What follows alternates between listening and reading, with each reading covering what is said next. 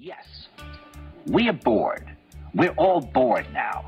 But has it ever occurred to you, Wally, that the process that creates this boredom that we see in the world now may very well be a self-perpetuating, unconscious form of brainwashing created by a world totalitarian government based on money, and that all of this is much more dangerous than one thinks, and it's not just a question of individual survival, Wally, but that somebody who's bored is asleep, and somebody who's asleep will not say no, See, I keep meeting these people. I mean, uh, just a few days ago, I met this man that I greatly admire. He's a Swedish physicist, Gustav Bjornstrand, and he told me that he no longer watches television, he doesn't read newspapers, and he doesn't read magazines. He's completely cut them out of his life because he really does feel that we're living in some kind of Orwellian nightmare now, and that everything that you hear now contributes to turning you into a robot. When I was at Findhorn, I met this extraordinary English tree expert who had devoted his life to saving trees. Just got back from Washington, lobbying to save the redwoods. He's 84 years old. He always travels with a backpack because he never knows where he's going to be tomorrow. And when I met him at Findhorn, he said to me, where are you from? And I said, New York. He said, ah, New York. Yes, that's a very interesting place. Do you know a lot of New Yorkers who keep talking about the fact that they want to leave but never do? And I said, oh, yes. And he said, why do you think they don't leave? I gave him different banal theories. He said, Oh, I don't think it's that way at all. He said, I think that New York is the new model for the new concentration camp, where the camp has been built by the inmates themselves, and the inmates are the guards, and they have this pride in this thing they built. They've built their own prison, and so they exist in a state of schizophrenia, where they are both guards and prisoners, and as a result, they no longer have, having been lobotomized, the capacity to leave the prison they've made, or to even see it as a prison. And then he went into his pocket and he took out a seed for a tree and he said, This is a pine tree. He put it in my hand and he said, Escape before it's too late. See, actually, for two or three years now, Chiquita and I have had this very unpleasant feeling that we really should get out. And we really should feel like Jews in Germany in the late 30s. Get out of here. Of course, the problem is where to go, because it seems quite obvious that the whole world is going in the same direction. See, I think it's quite possible that the 1960s represented the last burst of the human being before he was extinguished. And that this is the beginning of the rest of the future now, that from now on there'll simply be all these robots walking around, feeling nothing, thinking nothing. And there'll be nobody left almost to remind them that there once was a species called a human being, with feelings and thoughts, and that history and memory are right now being erased, and soon nobody will really remember that life existed on the planet. And I'm sitting in the kitchen sink. And the tap drips, drip, drip, Drip, drip, drip, drip, drip, drip, drip, drip. Hello and welcome to And the Tap Drips. I'm Emma and I am here on my own with once again a great noise in the ears. So I don't know if anybody else who's listening does these shows and can tell me what the fuck is going on with our microphones because it's very weird and kind of metallic, and I'm sure it doesn't sound like that for you guys. Uh, hello to our listeners. Uh, it will be primarily in English today with some French and no doubt some franglais. Uh, but as I'm here on my own, it'd be a little bit less franglais between me and Marie. And Marie is back with us next week, I'm pleased to say. And then I sadly won't be here the week after that. You know, that's what it's all about. Having a team means we can do other things. So that's great. Now, the first thing I would like to share with you today is uh, Eve Ensler. It's her TED talk. And personally, I think it's just bloody marvellous. Uh, it kind of shakes me to my core. It's called Suddenly My Body. And anybody who's ever listened to me on this radio show before will probably know that she's a huge inspiration. Les monologues du vagin, the monologues of uh, the vagina monologues, I should say, uh, was very much a kind of founding of what we then created of Les Conversations du Clitoris, the clitoris conversations. And her work in the Congo, I find absolutely incredible. Uh, and it's just really quite scary to hear all the links she makes to the earth and with our work on ecofeminism and hydrofeminism. And yeah, it's undeniable, all these links. and then personally for her and the journey she's been on, which is very powerful and something well worth all of us being aware of. Uh, that we can never do enough for our own bodies or for our minds. Ah, aha, no, it's not that. I still have a really weird noise in my head. Yeah, maybe. Where there's a wonderful person who just came into the studio who might be able to do something about this weird, like metallic noise that's coming from my voice, but we'll see. Uh, yes, that does seem to be a better. Oh, yes, I love it. Thank you very much. Good. Isn't that good? That also shows that there's some extra people listening, which is rather wonderful. So, uh, what she talks about in her piece, Suddenly My Body, her piece for TED Talks uh, is is her journey and the raping of, of Mother Earth, the pillaging of vaginas, the cancer that is everywhere from our carelessness. Uh, she says at one point, very passionately, I know that everything is connected in the water, in the world, in my body, is how she ends. And I personally find it so marvellous that it's entirely worth playing to you the entire 12 minutes and 42 seconds, which is her TED talk. So, without further ado, I'm going to play this to you now. Now, obviously, I'm alone. My technical skills might not be all that, so just got to check that this is going to work. So, I wish I think it is. Here we go. There was me and my body. Me was composed of stories, of cravings, of strivings, of desires of the future. Me was trying not to be an outcome of my violent past, but the separation that had already occurred between me and my body was a pretty significant outcome. Me was always trying to become something, somebody. Me only existed in the trying. My body was often in the way. Me was a floating head. For years, I actually only wore hats. It was a way of keeping my head attached. It was a way of locating myself. I worried that I, I took my hat off, I wouldn't be here anymore. I actually had a therapist who once said to me, Eve, you've been coming here for two years, and to be honest, it never occurred to me that you had a body. All this time, I lived in the city because, to be honest, I was afraid of trees. I never had babies because heads cannot give birth. Babies actually don't come out of your mouth. As I had no reference point for my body, I began to ask other women about their bodies, in particular their vaginas, because I thought vaginas were kind of important. This led to me writing the vagina monologues, which led to me obsessively and incessantly talking about vaginas everywhere I could. I did this in front of many strangers. One night on stage, I actually entered my vagina. It was an ecstatic experience. It scared me, it energized me, and then I became a driven person, a driven vagina. I began to see my body like a thing, a thing that could move fast, like a thing that could accomplish other things, many things all at once. I began to see my body like an iPad or a car. I would drive it and demand things from it. It had no limits. It was invincible. It was to be conquered and mastered like the earth herself. I didn't heed it. No, I organized it and I directed it. I didn't have patience for my body. I snapped it into shape. I was greedy. I took more than my body had to offer. If I was tired, I drank more espressos. If I was afraid, I went to more dangerous places. Oh, sure, sure. I had moments of appreciation of my body, the way an abusive parent can sometimes have a moment of kindness. My father was really kind to me on my 16th birthday, for example. I heard people murmur for time to time that I should love my body, so I learned how to do this. I was a vegetarian, I was sober, I didn't smoke. But all that was just a more sophisticated way to manipulate my body, a further disassociation like planting a vegetable field on a freeway. As a result of me talking so much about my vagina, many women started to tell me about theirs, their stories, about their bodies.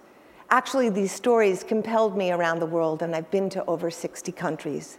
I heard thousands of stories, and I have to tell you, there was always this moment where the woman shared with me that particular moment when she separated from her body, when she left home.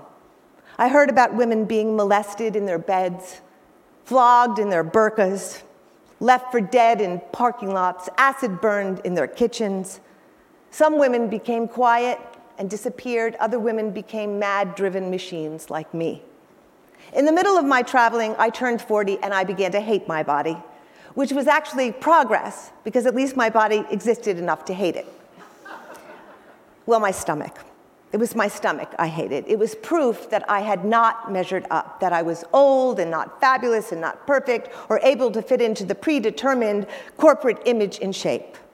My stomach was proof that I had failed, that it had failed me, that it was broken. My life became about getting rid of it and obsessing about getting rid of it. In fact, it became so extreme, I wrote a play about it. But the more I talked about it, the more objectified and fragmented my body became. It became entertainment, it became a new kind of commodity, something I was selling. Then I went somewhere else. I went outside what I thought I knew. I went to the Democratic Republic of Congo. Just a little trigger warning here because it's already intense from Eve Ensler, and now she's getting to the to the Congo. And do prepare yourselves because what she's about to say now is just mind blowing. And we've talked about it loads of times on the show, uh, but it never gets any easier to hear. And I heard stories that shattered all the other stories. I heard stories that got inside my body. I heard about a little girl who couldn't stop peeing on herself because so many grown soldiers had shoved themselves inside her. I heard an 80 year old woman whose legs were broken and pulled out of her sockets and twisted up on her head as the soldiers raped her like that. There were thousands of these stories, and many of the women had holes in their bodies, holes, fistula, that were the violation of war, holes in the fabric of their souls. These stories saturated my cells and nerves, and to be honest, I stopped sleeping for three years. All the stories began to bleed together the raping of the earth, the pillaging of minerals, the destruction of vaginas. None of these were separate anymore from each other or me. Militias were raping six month old babies so that countries far away could get access to gold and coltan for their iPhones and computers. My body had not only become a driven machine, but it was responsible now for destroying other women's bodies in its mad quest to make more machines to support the speed and efficiency of my machine. Then I got cancer, or I found out I had cancer. It arrived like a speeding bird smashing into a window pane. Suddenly, I had a body. A body that was pricked and poked and punctured, a body that was cut wide open, a body that had organs removed and transferred and rearranged and reconstructed, a body that was scanned and had tubes shoved down it, a body that was burning from chemicals. Cancer exploded the wall of my disconnection. I suddenly understood that the crisis in my body was the crisis in the world, and it wasn't happening later, it was happening now. Suddenly, my cancer was the cancer that was everywhere. The cancer of cruelty, the cancer of greed, the cancer that gets inside people who live downstream from chemical plants and they're usually poor, the cancer inside the coal miner's lungs, the cancer of stress for not achieving enough, the cancer of buried trauma, the cancer in caged chickens and polluted fish, the cancer in women's uteruses from being raped, the cancer that is everywhere from our carelessness. In his new and visionary book, New Self, New World, the writer Philip Shepherd says, If you are divided from your body, you are also divided from the body of the world, which then appears to be other than you or separate from you, rather than the living continuum to which you belong. Before cancer, the world was something other. It was as if I was living in a stagnant pool and cancer dynamited the boulder that was separating me from the larger sea. Now I am swimming in it. Now I lay down in the grass and I rub my body in it, and I love the mud on my legs and feet. Now I make a daily pilgrimage to visit a particular weeping willow by the Seine and I hunger for the green fields in the bush outside Bukavu. And when it rains hard rain, I scream and I run in circles. I know that everything is connected. And the scar that runs the length of my torso is the markings of the earthquake, and I am there with the three million in the streets of Port au Prince. And the fire that burned in me on day three through six of chemo is the fire that is burning in the forest of the world. I know that the abscess that grew around my wound after the operation, the 16 ounces of pus, is the contaminated Gulf of Mexico. And there were oil drenched pelicans inside me and dead floating fish. And the catheters they shoved into me without proper medication made me scream out the way the earth cries out from the drilling. And in my second chemo, my mother got very sick. And I went to see her. And in the name of connectedness, the only thing she wanted before she died was to be brought home by her beloved Gulf of Mexico. So we brought her home, and I prayed that the oil wouldn't wash up on her beach before she died. And gratefully, it didn't. And she died quietly in her favorite place. And a few weeks later, I was in New Orleans, and this beautiful spiritual friend told me she wanted to do a healing for me, and I was honored. And I went to her house, and it was morning, and the morning New Orleans sun was filtering through the curtains. And my friend was preparing this big bowl, and I said, What is it? And she said, It's for you. The flowers make it beautiful, and the honey makes it sweet. And I said, But what's the water part? And in the name of connectedness, she said, Oh, it's the Gulf of Mexico. And I said, Of course it is. And the other women arrived, and they sat in a circle, and Michaela bathed my head with the sacred water, and she sang. I mean, her whole body sang. And the other women sang, and they prayed for me and my mother. And as the warm gulf washed over my naked head, I realized that it held the best and the worst of us. It was the greed and recklessness that led to the drilling explosion. It was all the lies that got told before and after. It was the honey in the water that made it sweet. It was the oil that made it sick. It was my head that was bald and comfortable now without a hat. It was my whole self melting into Michaela's lap. It was the tears that were indistinguishable from the gulf that were falling down my cheeks. It was finally being in my body. It was the sorrow that's taken so long. It was finding my place and the huge responsibility that comes with connection. It was the continuing devastating war in the Congo and the indifference of the world. It was the Congolese women who are now rising up. It was my mother leaving just at the moment that I was being born. It was a realization that I had come very close to dying. In the same way that the earth, our mother, is barely holding on. In the same way that 75% of the planet are hardly scraping by. In the same way that there is a recipe for survival what I learned is it has to do with attention and resources that everybody deserves. It was advocating friends and a doting sister. It was wise doctors and advanced medicine and surgeons who knew what to do with their hands. It was underpaid and really loving nurses. It was magic healers and aromatic oils. It was people who came with spells and rituals. It was having a vision of the future and something to fight for because I know this struggle isn't my own. It was a million prayers, it was a thousand hallelujahs and a million oms. It was a lot of anger, insane humor, a lot of attention, outrage. It was energy, love, and joy. It was all these things. It was all these things. It was all these things in the water, in the world, in my body. In the water, in the world, in my body. Seriously, that woman, like, oh, yes, uh, an absolute inspiration. And what a journey. And uh, there's so many things that can relate to on in so many different ways and and I remember like when she says like just how all of those stories started to combine together and none were separate from her And I, I remember on a on a tiny scale, obviously by comparison to the amazing work she does, but, but working with the survivors of, of forced prostitution and their, their stories all the time, all the rapes, all the rapes with bottles, all the, the circumcision, the, the, the, the traumatic experiences that they lived.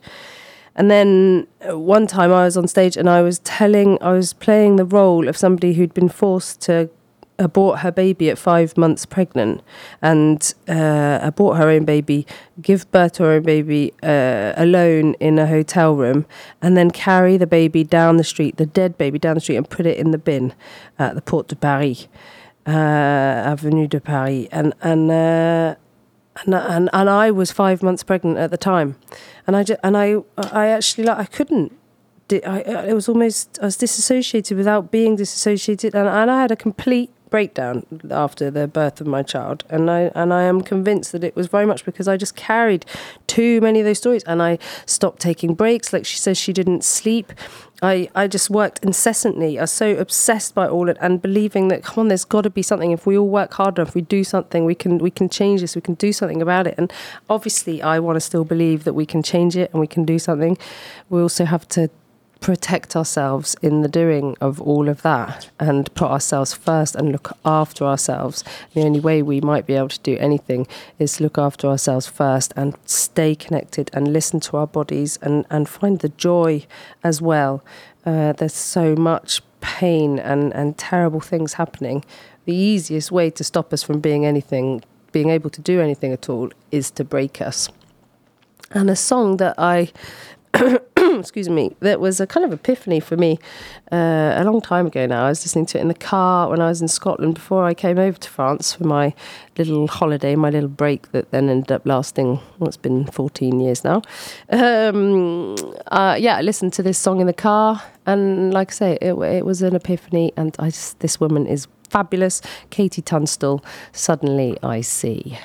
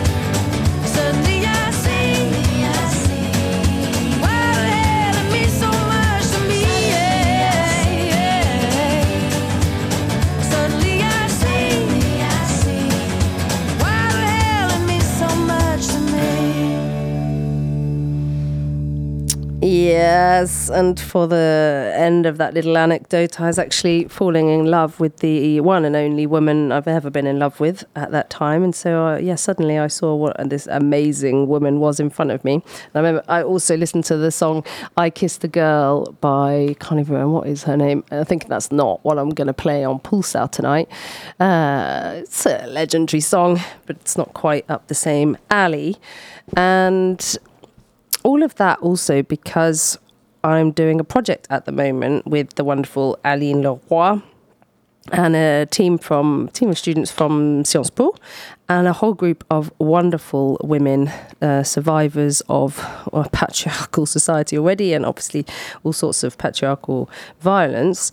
Uh, and we've been doing all sorts of research for months now and obviously it's not always ecstatically happy.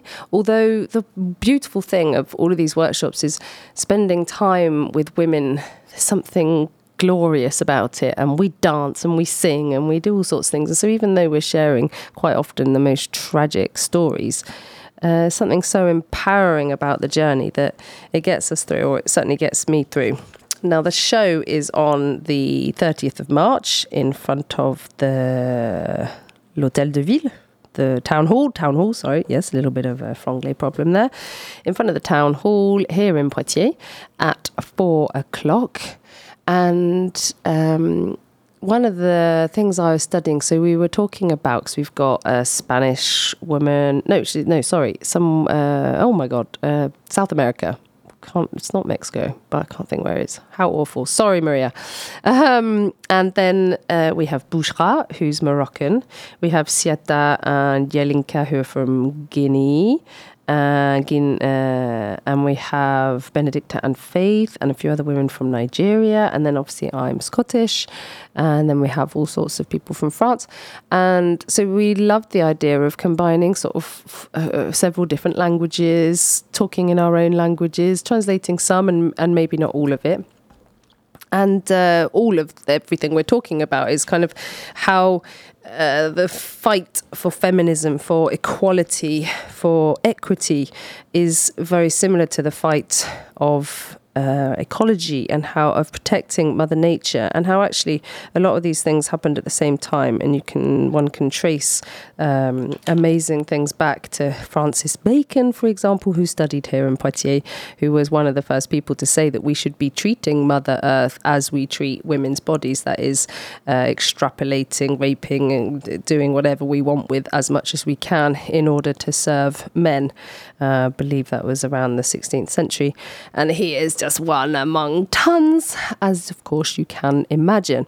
Anyway, so uh, all of these conversations and, and the whole show is about all of these things. So the treatment of the earth being heavily linked to the treatment of women's bodies, as as Eve Ensler has always shown the correlations. And uh, we were talking about stories. So. Uh, mythology, uh, ancient treatment, all of the witching, the what happened with the witches, the burning of the witches, etc., etc. And today, uh, Bouchra shared some stories from Morocco. And then we, I thought, oh, it would be good to also have what's the reality in Britain. I, I've only been back for a couple of jobs here and there, and don't now have much connection with the UK. So I sort of did a bit of research on the internet and found this. And it's, for me, uh, uh compelling because the first show I ever wrote in 2006 was about rape, and it was about how there was an Amnesty International survey that said that one in four people believe a woman deserves to be raped if she dresses provocatively. One in three people believe that she deserved to be raped if she drunk too much. Uh, I think it's one in five if she flirted, one in five also if she walked home alone. And it was from a cross spectrum of the population that these questions had been asked. And, and I can just remember reading this article in The Guardian at the time and being absolutely horrified. My blood just boiled. And, and, and I wrote my first uh, show, my, my first sort of full written show. And, and, and then I, for the next six years I, I worked on it and, and toured with it and all the rest of it. And, and it was very it was hor- it was horrible. It was horrible on every level. Um, and that was in like I say 2006 that I read that article. So reading this today just goes to show how little has changed. And we're not talking about deserving or whether she was drunk or the rest of it. However, for me, it all comes under the same thing. It's a rape culture that we are still entirely entangled in. And in France, believe me, it's no better and it's possibly very, very much worse.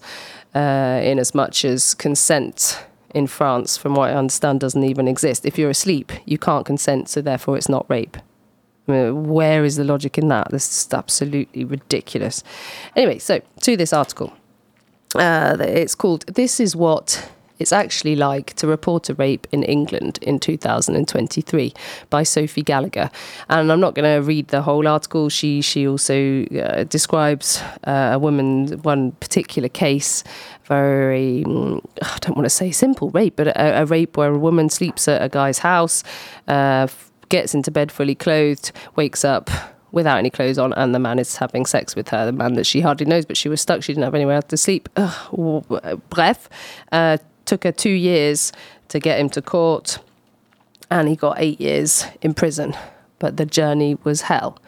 And I'm now going to read you another part of the article, which I think at the end you'll understand why I'm reading it. So, in 2023, only 1% of rape reports in England and Wales end in a conviction. Yes, you heard that right. Only 1%. As of July 2023, there were a record number of sexual offence cases waiting to go to court 8,741, with 2,210 adult rape cases. This rape backlog is a 48% increase on the same period in 2022. These numbers are only the very tip of the iceberg. Most rapes are never reported in the first place. Five in six women who are raped never go to the authorities. In 2022, in England and Wales, 67,169 rapes were recorded by the police, but by the end of the year's charges had never excuse me. But by the end of the year charges had been brought in just 1276 of these cases. That makes a total of 1.9% of reports with a chance to have their day in court.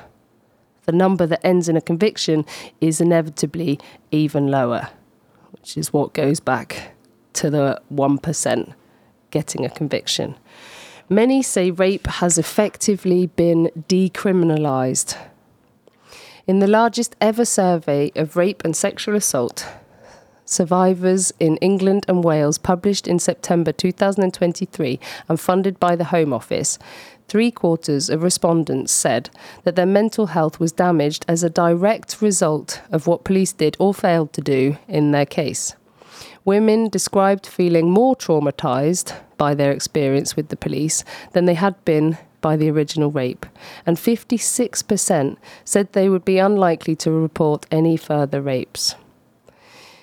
A little bit further on, it says In the final quarter of 2022, nearly 70% of rape survivors dropped out of the system.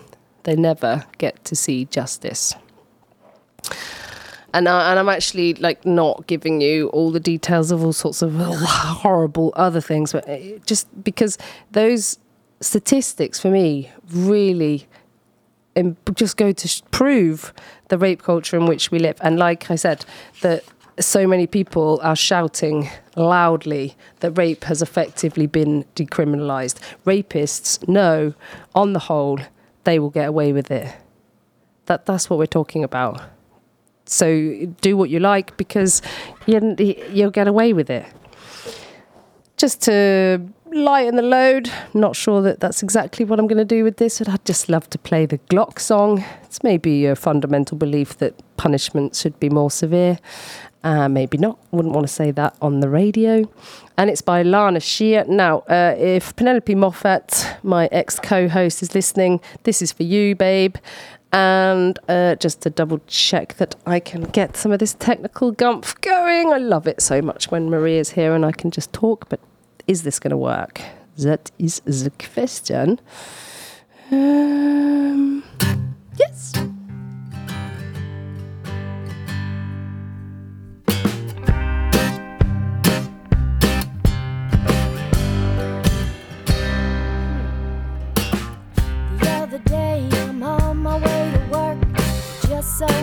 Happens, my uniform's a skirt, and I pass a guy that I've seen before. He always got something to say, you know. He's like, Hey baby, shake that ass.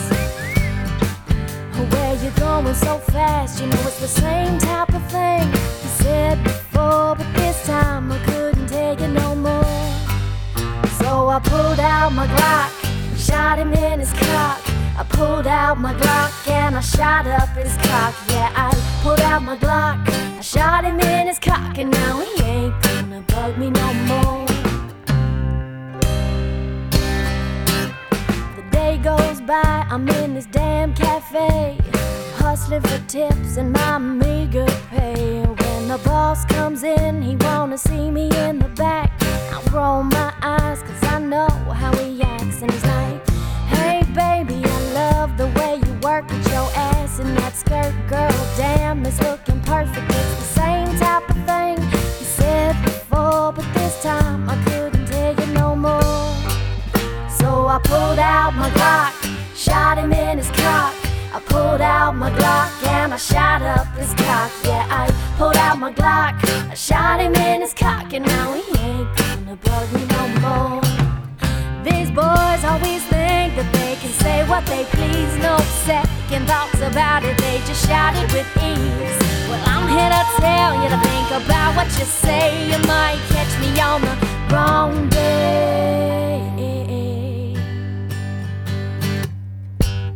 It was a long day. I made my way back home.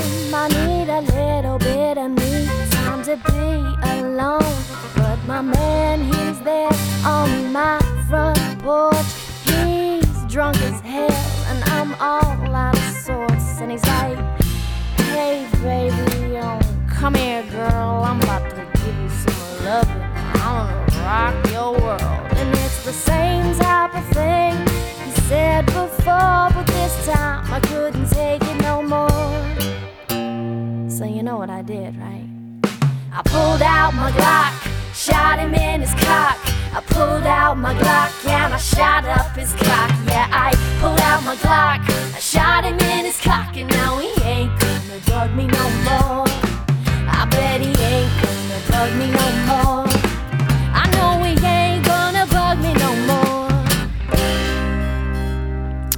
Oh, I'm so pleased to hear that the Penelope Moffat is indeed listening to the show and, as I do, loves that song. So, yes, that was for you, Pen, and all of those years we spent together researching this show and finding songs like that. In fact, it was you that found that song, and I thank you very much. Obviously, I'm not here suggesting we should have guns already, entirely against that idea, and neither would I suggest to shoot a man in the penis. However, I do rather love uh, something that I learnt from our uh. I was going to say Benedicta, and I can't think how to say it otherwise. That Penny is writing a book with. Well, Benedicta's writing the book, and, and Penny's translating it and helping her and, and writing it with her. And uh, one of the anecdotes that Benedicta gives in the story, in her life story, which I've actually talked about already on the show, is how her aunt, I believe, had, had said to her several times Look, if you're ever uh, worried about getting sexually assaulted, remember if you pull on a man's testicles hard enough, he will faint. Now, when I read that in the book, and she actually then was in a situation, I believe, with her uncle, where she she had to use that, and it worked. And I'm like, wow, why why aren't we given that advice?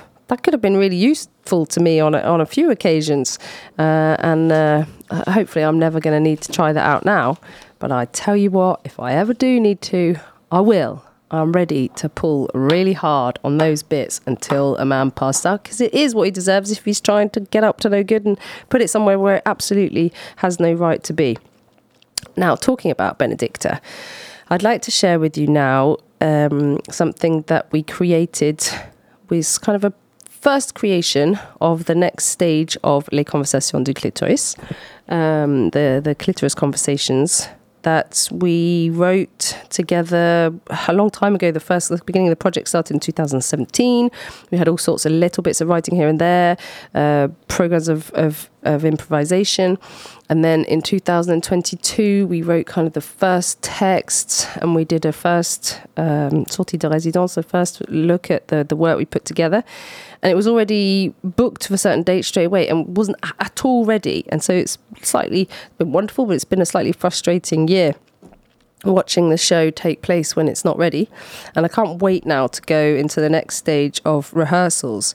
And so we had some moment of creation the end of last year, and this was what came up out of it. Now, you're only going to hear the recording of uh, Benedicta's some of her experiences, and then another wonderful recording of the song uh, Au coin de la rue by uh, Aline. Uh, et on va parler maintenant, tout ça va être en français.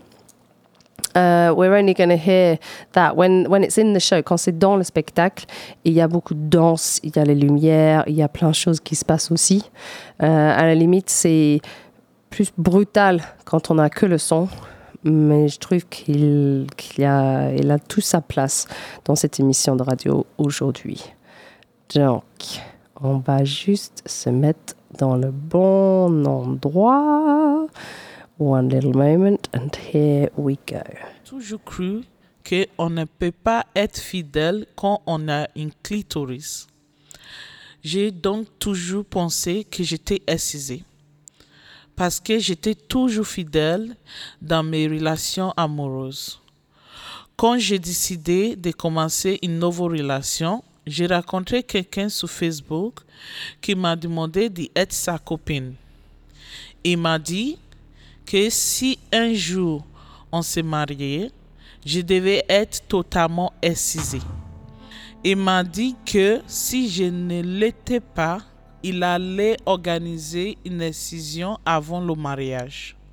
J'ai alors commencé à me demander quel type d'excision j'avais pu subir. Ça m'a donné envie de savoir plus. J'ai décidé d'aller voir une maison et je lui ai demandé de me dire si ma vulve était normale. À ma grande surprise, elle m'a dit que oui, ma vulve était normale et que je n'étais pas excisée. J'ai vite mis fin à la relation car c'est hors de question que j'ai subi une excision à 22 ans. Je suis allé voir une sexologue qui m'a aidé à comprendre que la raison pour laquelle je n'avais pas des envies sexuelles était liée à des viols que j'avais subis et évidemment rien à voir avec une excision qui n'a jamais eu lieu. J'ai compris maintenant que j'étais pas excisée parce que j'étais vendue dans la prostitution avant le jour de mon mariage. Les autres filles de mon village étaient excisées le jour de leur mariage parce que leur futur mari avait payé pour l'excision. Ma vie sexuelle a commencé quand j'étais vendue dans la prostitution en Italie.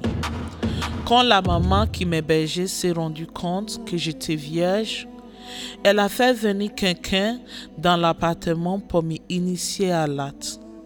Une chose importante, la maman c'est une procinette. Deuxième chose importante, quand je dis m'initier à l'acte, c'est de me violer. C'est là que j'ai perdu ma virginité. Il a payé plus cher que les autres clients. Après, même si j'avais très mal, ils m'ont mis sous le trottoir. J'ai prié tout le temps pour avoir beaucoup de clients, pour pouvoir rembourser la dette et rentrer au pays le plus vite possible.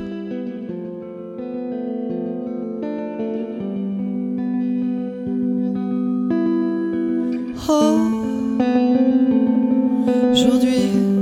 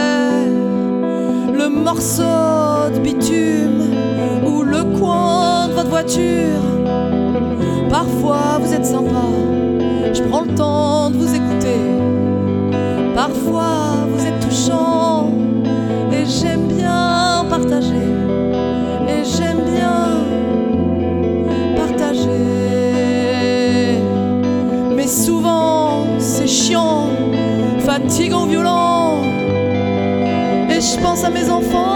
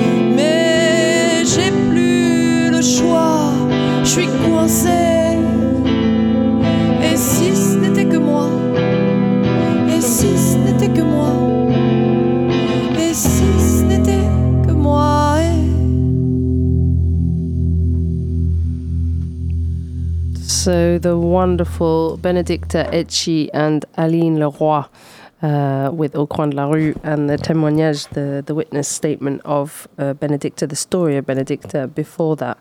Uh, I also want to take the opportunity to welcome into the world Iris Sky because Benedicta has had her baby, and that's one of the reasons why we've been working on the project, sadly without Benedicta at the moment, because Benedicta has been giving birth and in her lovely uh, boule of um, protection for motherhood. Uh, what do we call that? Congé maternité. I can't think what we call it. Anyway, that.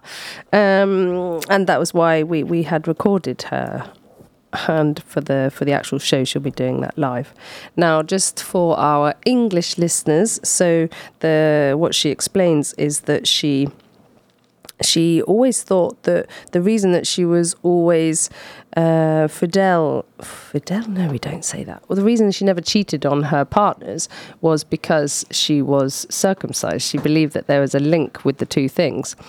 And when she eventually, after a lot of difficult things, started reliving her life and met a potential new boyfriend, thank you, Penelope, maternity leave and faithful. She always thought she was faithful in her relationships because she was circumcised.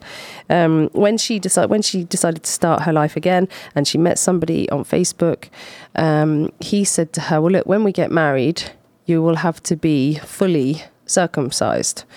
And it started to get her thinking to what type of circumcision she had uh, been victim to, because there are actually four types. And he wanted a full circumcision, which would mean the lips and uh, the clitoris fully cut off, everything external. Um, and she wasn't sure that that was the case. So she decided to go to the doctor and find out what she had lived. And the doctor said, no, you, you haven't been circumcised at all. And so, to her absolute shock, she kind of everything was turned on her head because she wasn't circumcised and everything she'd ever believed was no longer the case. Thanks to the wonderful Philippe Arlin, an absolutely fabulous sexologue from Poitiers, uh, he helped her to understand that the reason that she'd been faithful in her relationships, the reason that actually she'd never had any sexual desires, was not linked to a circumcision that had never taken place, but it was linked to the rapes that she had been victim to earlier on. And thanks to all of that discovery, she immediately put the end to this relationship. There was no way she was going to be circumcised at 22 years old although it has happened to other women. And she went on, she goes on to say that it was because of the rapes that she had experienced uh, in prostitution, that when she was sold into prostitution, she was a virgin, she was a teenager, and when she arrived in Italy and the proxenet that found out, the pimp, the woman that found out that she was a virgin, uh, understood her virginity, she got a client to come, a man to come to the house and rape Benedicta, and that client paid even more money than all the other clients because he was also getting her virginity. He was able to to rape a, a virgin. like just how awful uh, the wonderful thing for us that know Benedicta and that work with Benedicta, we know how she's turned everything around, how she is the bravest, one of the bravest women I have ever met. She's absolutely incredible. She is an absolute warrior. She writes now, she writes her books, she writes theatre, she she helps so many other women. She's an advocate for absolute survival and repairing herself and reassociating her body with her mind, understanding her body, understanding why she had certain beliefs and, and understanding them and then changing them and then trying to help other women to understand their beliefs too. That's just absolutely mind blowingly awesome. And to finish the show today, I'd just like to play uh, again, going back to Eve Ensler, so that was how we started. This is a recording actually done on a show that I was lucky enough to work on with Anne Morel, who we've also had. Uh, Anne Morel van Humph, I can, I'm not sure I'm saying her name right, uh, who was here in the studio not so long ago.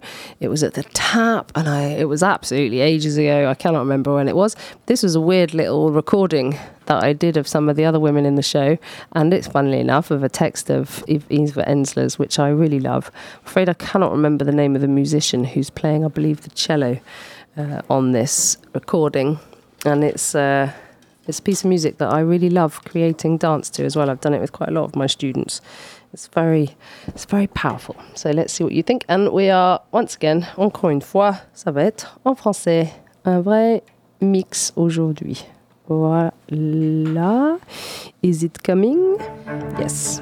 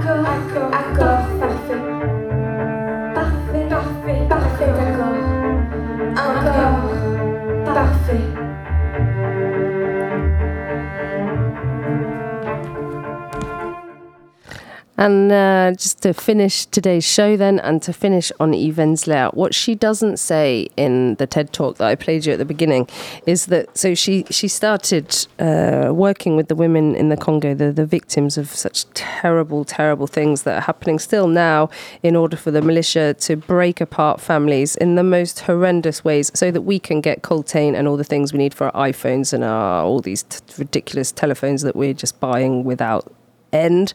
Uh, the way that they can access the land is to destroy the families and stop and make the families flee. So they rape the women, they force the boys to rape their mothers, they force the fathers to rape the girls, you know, and then they rape them all.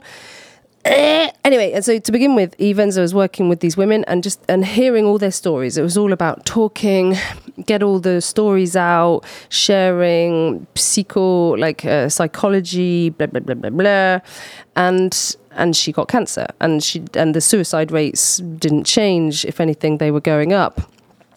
And what she does now is a whole new program about how, because of their strength, because the fact that they have survived that, that they're still alive, they are already warriors and advocates, and they dance it and they sing it and they sing with their entire bodies and they dance with their entire bodies with such passion and they and they are fixing themselves, they are mending themselves, they are rising, and they are just more and more the most amazing, incredible, powerful women. And so, on a really cheesy end note, I'm going to play you a tiny bit of country, yeehaw, and a little bit of Lee Ann Womack. I know, I know, I know. It's so cheesy. But the song title is I Hope You Dance, and I hope you all dance. That is what it's all about, in my belief. Bye.